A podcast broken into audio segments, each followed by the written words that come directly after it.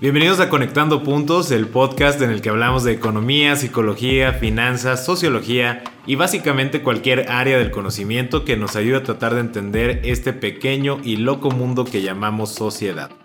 Yo soy Luis Armando Jiménez Bravo y el día de hoy vamos a hablar de Prospectiva Fiscal 2021. Este podcast es una producción de Blackbot.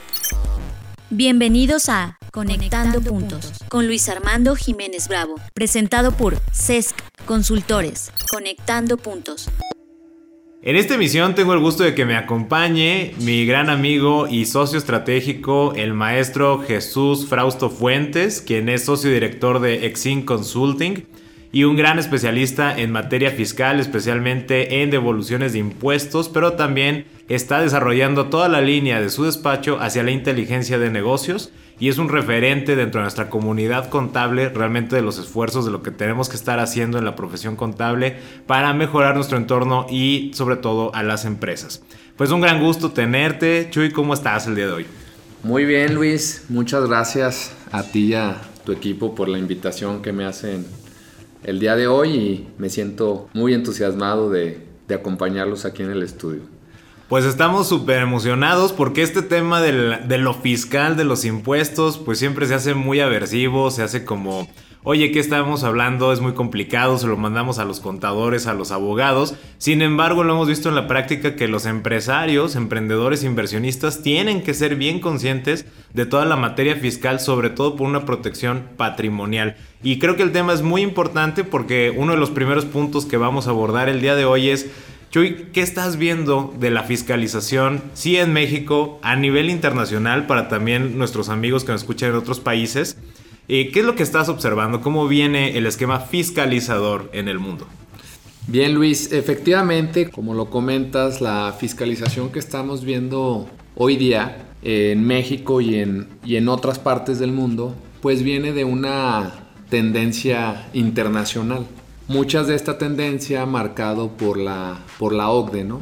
que traen todo un plan para evitar la evasión fiscal y la cuestión del lavado de dinero, que son dos cosas que como contribuyentes y empresarios debemos de concebir de manera conjunta.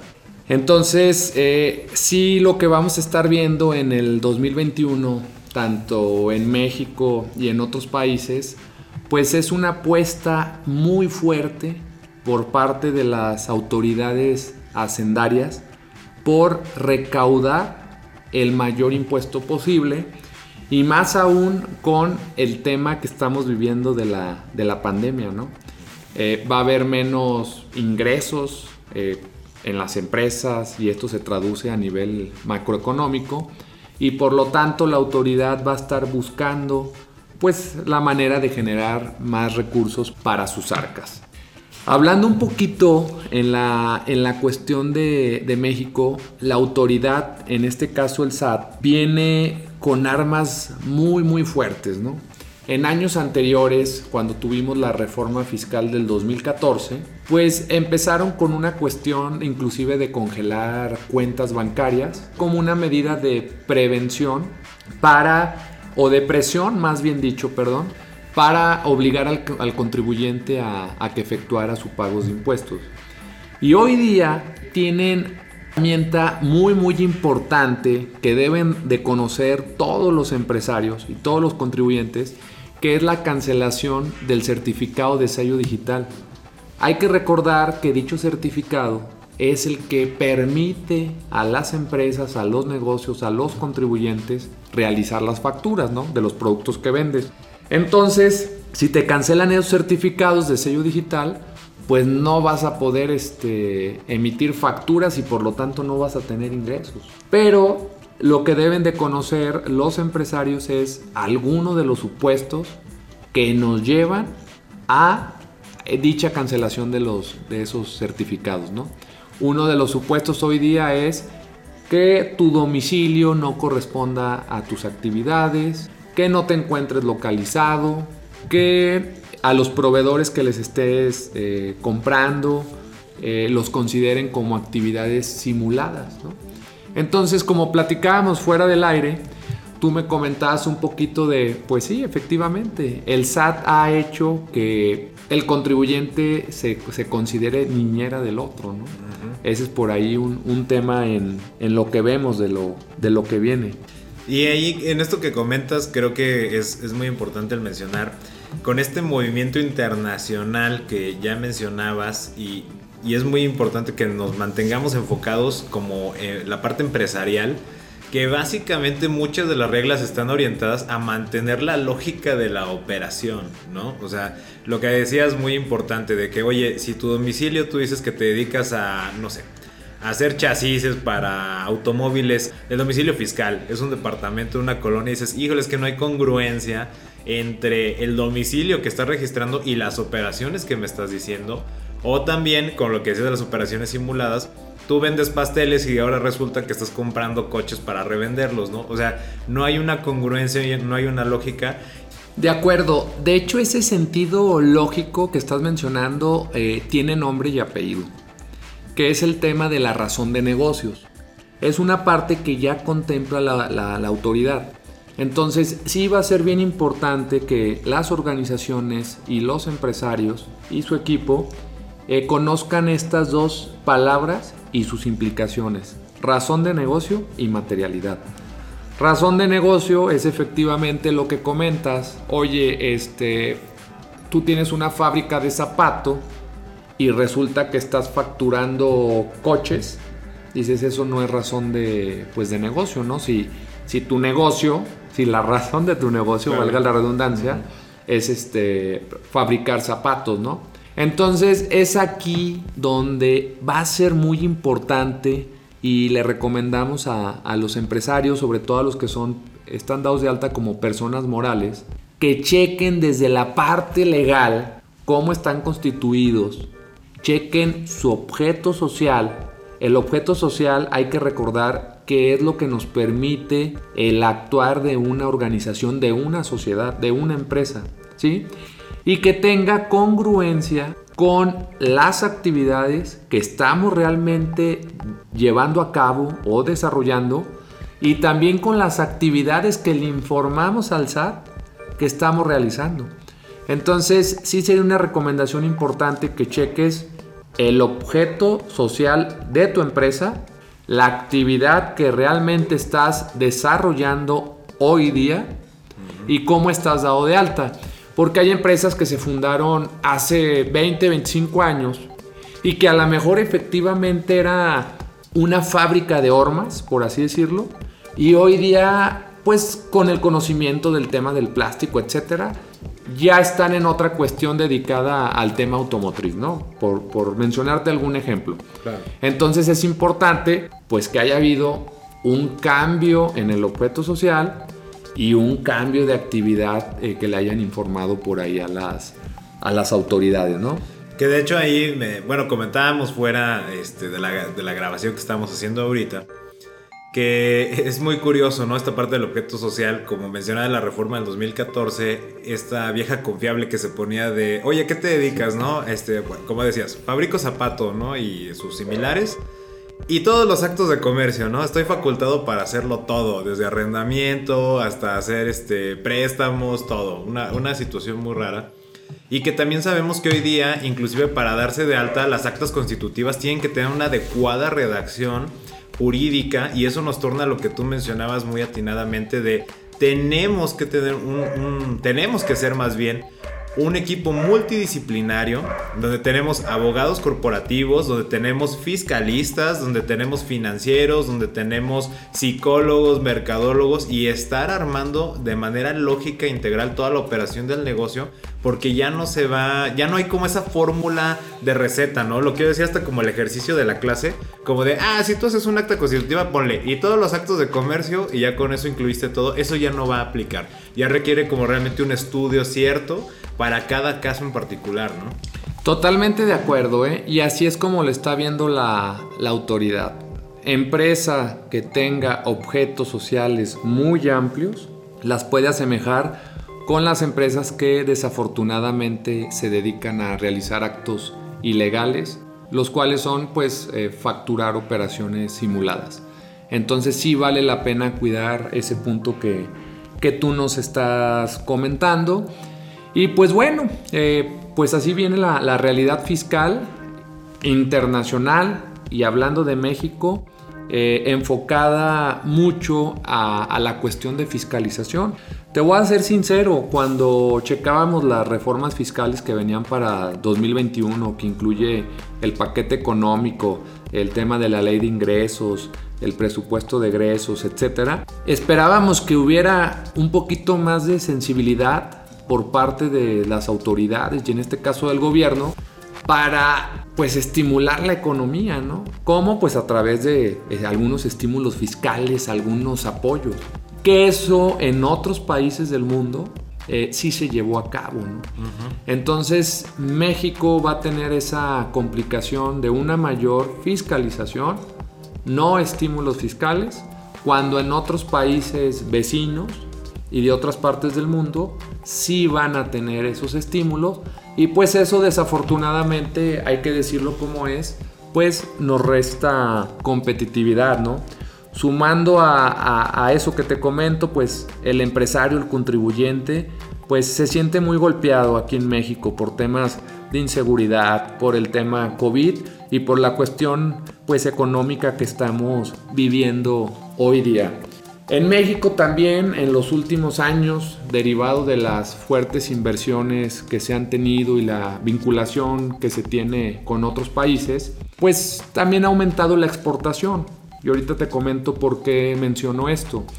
Derivado de las empresas que exportan y también las que se dedican a la agricultura, que facturan a, la tasa del 0% del IVA, se generan, todas estas empresas generan saldos a favor mes con mes, que es una parte importante de su flujo de efectivo.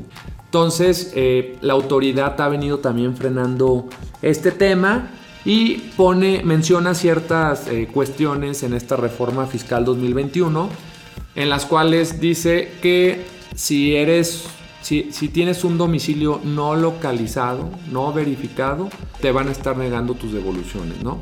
Entonces invitamos a las empresas que cada vez son más, que están vinculadas a cuestiones de exportación, porque hay que decirlo como es, los que están sobreviviendo en sectores tradicionales son las empresas que están vinculados a temas de, exportación.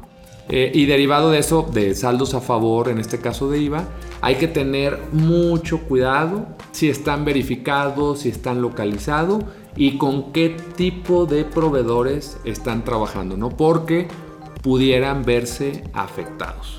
Y claro, bueno, tú eres totalmente el, especialista en este tema de devoluciones, atiendes a una gran cantidad de contribuyentes, especialmente en estos sectores, autotransporte, agricultura y básicamente todo lo que es exportación. Tú lo has vivido de primera mano, eh, toda esta evolución que ha tenido el batallar con la autoridad hacendaria, el tener esta devolución de los impuestos, teniendo, me, da mucho orgullo decirlo, porque por eso siempre digo que eh, como socio estratégico de CES Consultores, que la tasa de efectividad ha sido tremendamente alta, prácticamente el 100% de todas las devoluciones. Y me hace mucho sentido que estés muy pertinente en este, en este sentido de las devoluciones y las trabas, bueno, trabas entre comillado que le quieren poner, porque naturalmente que la visión es anticipación, por eso estamos grabando ahorita este episodio, para que ahorita si ya puedes, no tienes localizado, verificado tu domicilio, adelante ya ve y pide a la autoridad que venga a verificar tu domicilio para que eso no sea una traba en el siguiente ejercicio, considerando que si lo quieres resolver ya cuando quieres pedir una devolución de impuestos, a lo mejor en marzo de 2021, pues ya va a ser muy tarde, ¿no? Ahorita es cuando es el tiempo en el que puedes abonarle y aparte les quedan creo que dos semanas ya de, de trabajo o una semana ya prácticamente entonces es momento de ponerse las pilas y hacer ese compliance que mencionabas, también jurídico, en la parte corporativa, también cómo va tu estatus ante la autoridad hacendaria y mezclar todos estos elementos, pues para que no resulte de por sí ya viene complicado el tema, que no resulte en un agravio a la operación de la empresa y también, como decías, tan importante a los flujos de efectivo, porque sin eso, pues no pueden trabajar muchos, ¿no? Totalmente de acuerdo lo que comentas, Luis, lo de la cuestión compliance. Hoy día no te puedes enfocar nada más de estoy bien fiscalmente y, legalmente no tengo idea de cómo estoy constituido. Como tú comentabas, cuando nos llega ahora un cliente nuevo, si nos sentamos todo un, un equipo multidisciplinario donde abarcamos la parte legal, la parte financiera, la parte fiscal, la parte laboral, inclusive hasta cuestiones que tienen que ver con impactos del medio ambiente. O sea, se tiene que ver un todo para que el empresario y el, negocio que estés llevando a cabo pues tengan una mayor tranquilidad y puedas enfocarte en, en tu core business. Me gustaría hacer un comentario ahorita que estamos hablando del tema de la fiscalización, porque a veces el empresario o el tema de la fiscalización nada más lo vemos o lo visualizamos con el tema de nuestro negocio. Pero quiero comentarte algo muy importante. La fiscalización también ha migrado un poquito hacia las personas físicas. Oye Chuy, ¿qué es esto? Eh, no va, la autoridad se dio cuenta de que muchas veces las empresas tienen estrategias, ya sean legales u otras no tanto, y que a veces por ahí no pueden recaudar lo que ellos quisieran, pero dicen, oye, esas empresas al final de cuentas, esas sociedades están constituidas por personas, ¿no? Que son los socios. Entonces ahí también invitamos a, la gente que nos está escuchando o sintonizando, pues a que cuiden esa, esa parte, ¿no? Oye, ¿cómo vives? ¿Qué declaras, no? Mi empresa puede estar súper bien, pero yo como persona física estoy comprando una casa, estoy comprando un coche, estoy pagando una tarjeta de crédito de manera mensual y la autoridad por ahí está recibiendo toda esa información de lo que estamos gastando de manera mensual y si dice, oye, fulanito, voy a checar qué estás declarando. Y a veces la autoridad dice, ¿cómo es posible? Voy a mencionar una cantidad, compraste una casa de 5 millones de pesos y tú como persona física tienes cinco años que no declaras nada. Entonces estás cayendo en una discrepancia fiscal. Entonces también importante ahora que todos en estas fechas empezamos a, a, poner nuestras listitas de lo que queremos lograr para el siguiente año y arrancar bien, hacerse un compliance en, en lo personal, ¿no? De la parte legal y también de la parte fiscal. Que creo que es un gran punto el que comentas, precisamente eh, porque volvemos al tema de la lógica de la operación, ¿no? Y esta parte de revisarnos, ya no ver a la empresa como un ente desligado de nuestro patrimonio personal, sino ya ver este ecosistema integrado donde tenemos la empresa en la que participamos y nosotros también como personas físicas. Y aquí va un tema ligado que ha sido este tema de la ley Nieto, hablo ya específicamente en, en México que pues qué nos trae de sorpresas, ¿no? E, esta, esta parte de ley Nieto, si nos puedes explicar un poco más, Chuy, qué es lo que visualizas, tanto retos y también, por qué no decirlo, oportunidades, que luego cuando uno plantea todos estos escenarios tan agresivos de la fiscalización pareciera, ¿cómo puede haber oportunidades en estos escenarios? Sí las hay, pero primero hablemos de pues qué estamos visualizando para este 2021 a partir de que se apruebe esta ley Nieto.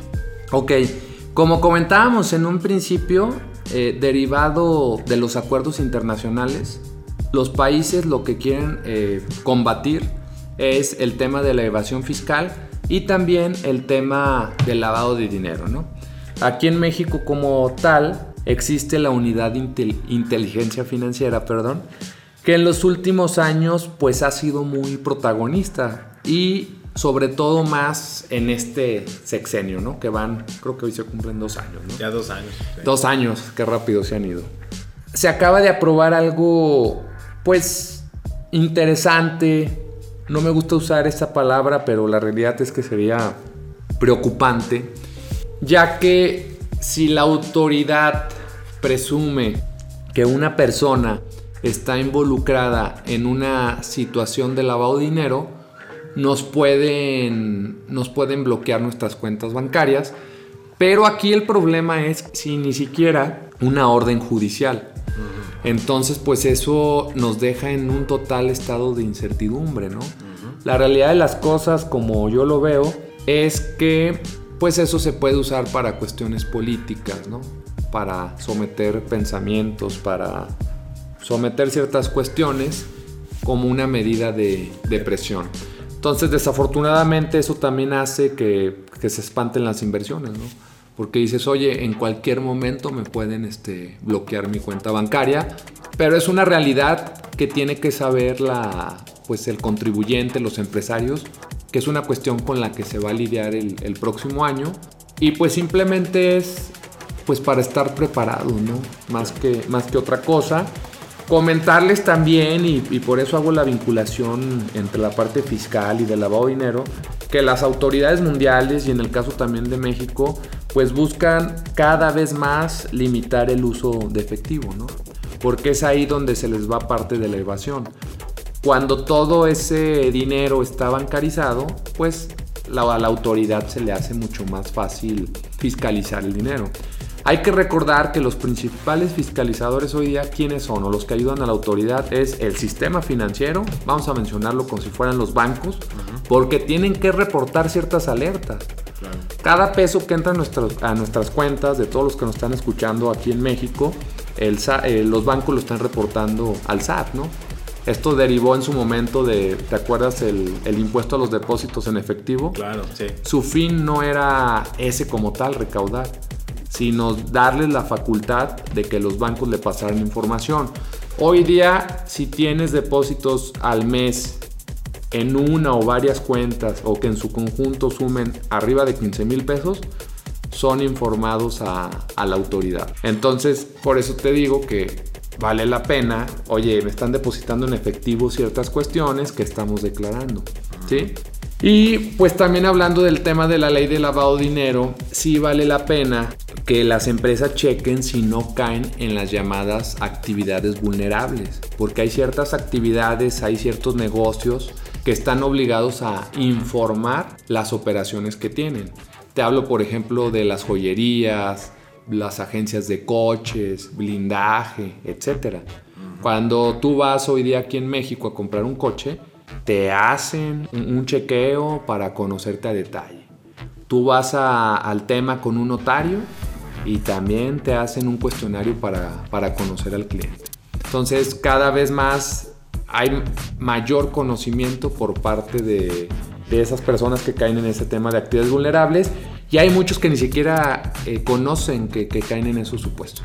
Sí, y como comentas, bueno, vamos directamente al tema de hay que documentarse y hay que estar conscientes de esta realidad, asesorarse naturalmente y sobre todo con profesionales que se mantengan actualizados con estos retos, que no solo tengan la teoría, sino que también visualicen la oportunidad. Porque esto lo quiero conectar, ya hablamos ahorita del tema de la unidad de inteligencia financiera, de la ley Nieto, de estos retos, que es una lucha auténtica contra el lavado de dinero, que como bien dice se puede utilizar para otros fines, que tal vez no sean tan nobles, es una realidad pero también no hay que olvidar que al menos el espíritu de la ley se supone que es precisamente para combatir el crimen organizado y el narcotráfico, el terrorismo y demás.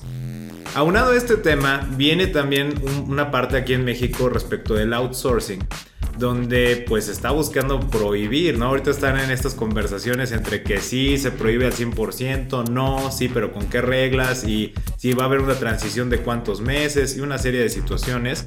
Aquí tú visualizas también que quien está acostumbrado a trabajar estos esquemas, inclusive de la manera correcta, no me refiero desde el abuso que se le dio, eh, que también eso alimentó mucho esta, esta búsqueda de prohibir el esquema. Eh, ¿qué, recomendaciones o qué visualizas, qué, qué, retos van a tener estas empresas que están enfrentando esta situación respecto al esquema del, del outsourcing, ya sea que el, ya no lo puedan tener como lo manejaban o que definitivamente se los cancelen? Ok, mira, esto que comentas del outsourcing cabe en la plática que estamos teniendo en este momento porque va muy vinculado a cuestiones fiscales. Las leyes fiscales desde el año pasado, la que aplica a partir del 2020, este, menciona el tema de la subcontratación de personal y manejaba un esquema de que si tú trabajas con un outsourcing, que te presta servicios de personales, tú le tenías que hacer cuestiones de retenciones de impuestos. Pero ni siquiera ya hoy día la autoridad le, le gustó esa parte, porque por ahí la autoridad cree y que en algunos casos, como lo comentas, desafortunadamente llegó a, a ser así, pues había evasión de, de parte de las cuotas de, de, seguridad social, ¿no? Pero hay otras grandes organizaciones como los bancos, inclusive que por cuestiones de eficiencia una parte o, o después de determinado tiempo, o cierto tiempo más bien dicho, te manejan en el esquema de subcontratación laboral y luego te contratan directamente. Esto también pues llegó a ser una tendencia pues internacional para fines de, eficiencia, de una estrategia administrativa y para que las empresas se pudieran pues enfocar en, en, su core business, ¿no? Y ahorita pues están en esas pláticas, pero lo más probable, Luis, es que sí para el 2021 desaparezca. De hecho, la semana pasada hubo un acercamiento directamente con el presidente por parte de presidente del Consejo Coordinador Empresarial y de Concamino para platicar este tema o poner las reglas pues claras y hacer un proceso de transición como todo, ¿no? Porque también hay que ver si hoy día soy una empresa manufacturera donde tengo mil colaboradores y lo tengo bajo el esquema del outsourcing, también hacer ese movimiento de registros patronales, inclusive para el tema del seguro, pues no, no, no es fácil, o sea, hacer todos esos movimientos y armar todo el esquema administrativo en, en un mes, ¿no? Entonces yo creo que sí debería de haber por ahí un, un tiempo, una transición, pero la realidad es que pinta para que en un futuro cercano desaparezca. Y esto también supone pues un esfuerzo administrativo para las empresas y va a ser algo con lo que se van a estar topando, va a ser algo que van a tener que contemplar dentro de su planeación estratégica para pues para el 2021. Es, es Y- una realidad. Y como dices, pues para los años subsecuentes, si es que esto ya se materializa como se cancela, pues viene a cambiar las reglas del juego en muchos temas y para muchas empresas. Y pues aquí ya para comenzar a, pausar la conversación que nos podemos ir de largo con este tema porque hay muchísimo que comentar alrededor de estos puntos. Eh, quisiera preguntarte, Chuy, ¿hay algo más que tendríamos que ver? Ya hablamos de esta parte de, sí, es un tema internacional, la fiscalización, nos vino la pandemia, obviamente los gobiernos del mundo van a buscar recaudar más. Algunos optaron por dar estímulos a la economía, otros subsidios, otros, como ya vimos el caso de México, negaron totalmente esa parte. Vienen cambios en la manera en la que te pueden, digamos, imponer la aclaración de ciertas actividades que realices si es que se sospecha de algo. Acá en México está también la parte de la subcontratación, donde va a venir un cambio fuerte y como bien dices, que vayan tomando sus providencias de considerarlo en la planeación estratégica. ¿Qué pasa si ya nos aumenta el costo? ¿Cuánto nos va a aumentar? ¿Qué tan viables somos? ¿Cómo ajustamos procesos? Viene un tema muy robusto en tema de planeación. No nada más es dejarlo como, ah, el gobierno nos hizo esto. Es no, y va a tener consecuencias y vamos a tener que navegar en esas consecuencias. No sé si, aparte de todo este escenario que creo nos trae, sí, muchos retos, pero también muchas oportunidades, ¿hay algo más que quisieras complementar al respecto? Sí, mira, eh, una cuestión importante es que el empresario tiene que estar cada vez más informado. A nivel mundial, cuando hay escándalos eh, de casos de futbolistas, por ejemplo, señalan, no, la culpa fue de mi contador, ¿no? Entonces invitamos a los empresarios, a los contribuyentes, a que estén informados de, este- de estos temas, porque al final del día, quien tiene la responsabilidad son ellos directamente. El requerimiento te llega mencionando, eh, le requerimos, la notificación va al nombre del señor Luis, bla, bla, bla. Entonces, ese es el tema, ¿no? Hay que, aquí la parte es, no tienes que conocer de todo, sino simplemente en conjunto con tus consultores, tienen que aprender como empresarios, como gente de negocios, a hacer las preguntas adecuadas, ¿no? Ese- esa es la chamba respecto a esto. ¿Qué le pregunto a mi contador para tener certidumbre de que las cosas fiscales y contables están haciendo bien en mi negocio? Entonces, ¿qué le pregunto a mi abogado para saber que, estoy bien en, en- en mi cuestión legal? Entonces, sí se necesita que los empresarios, los contribuyentes, sean gente más, más informada, invitamos a esa parte, para que puedan hacer las preguntas adecuadas y tengan la certidumbre de que sus cuestiones eh, fiscales están hechas de manera, de manera correcta. Y esa parte me encanta porque básicamente es estudiar para preguntar y no para ejecutar. O sea, tú no vas a estudiar lo suficiente para que tú lo hagas, pero sí para saber preguntar cómo se están haciendo las cosas y tener la certeza de que efectivamente se deben de realizar de esa forma y que se pierde ese miedo, ¿no? Creo que hay un tabú también en la parte profesional de, ay, pues ¿para qué me preguntan tanto o por qué pregunto tanto? Si voy a confiar en la gente, creo que es abonarle a la comunicación honesta y transparente, donde todos estemos en el mismo canal de cuál es la estrategia y lo que se está haciendo. Y pues es un aprendizaje continuo, ¿no? Lo que van a tener en toda esta dinámica, hay retos, hay, insisto, muchas oportunidades, pero la base está ahí. Si no me informo, no pregunto, y si no pregunto, pues no va a pasar nada, ¿cierto? Totalmente de acuerdo, Luis. Y por mi parte, el comentario sería eh, que la planeación que viene de negocios para 2021, que sí sea una planeación integral que contemple todos los frentes, tanto legales, financieros, fiscales, laborales, ecológicos, corporativos, para que puedan salir avante y tengan un excelente 2021. Estás escuchando Conectando, Puntos con Luis Armando Jiménez Bravo. Pues con esto vamos a pausar nuestra conversación respecto a este tema de prospectiva fiscal 2021.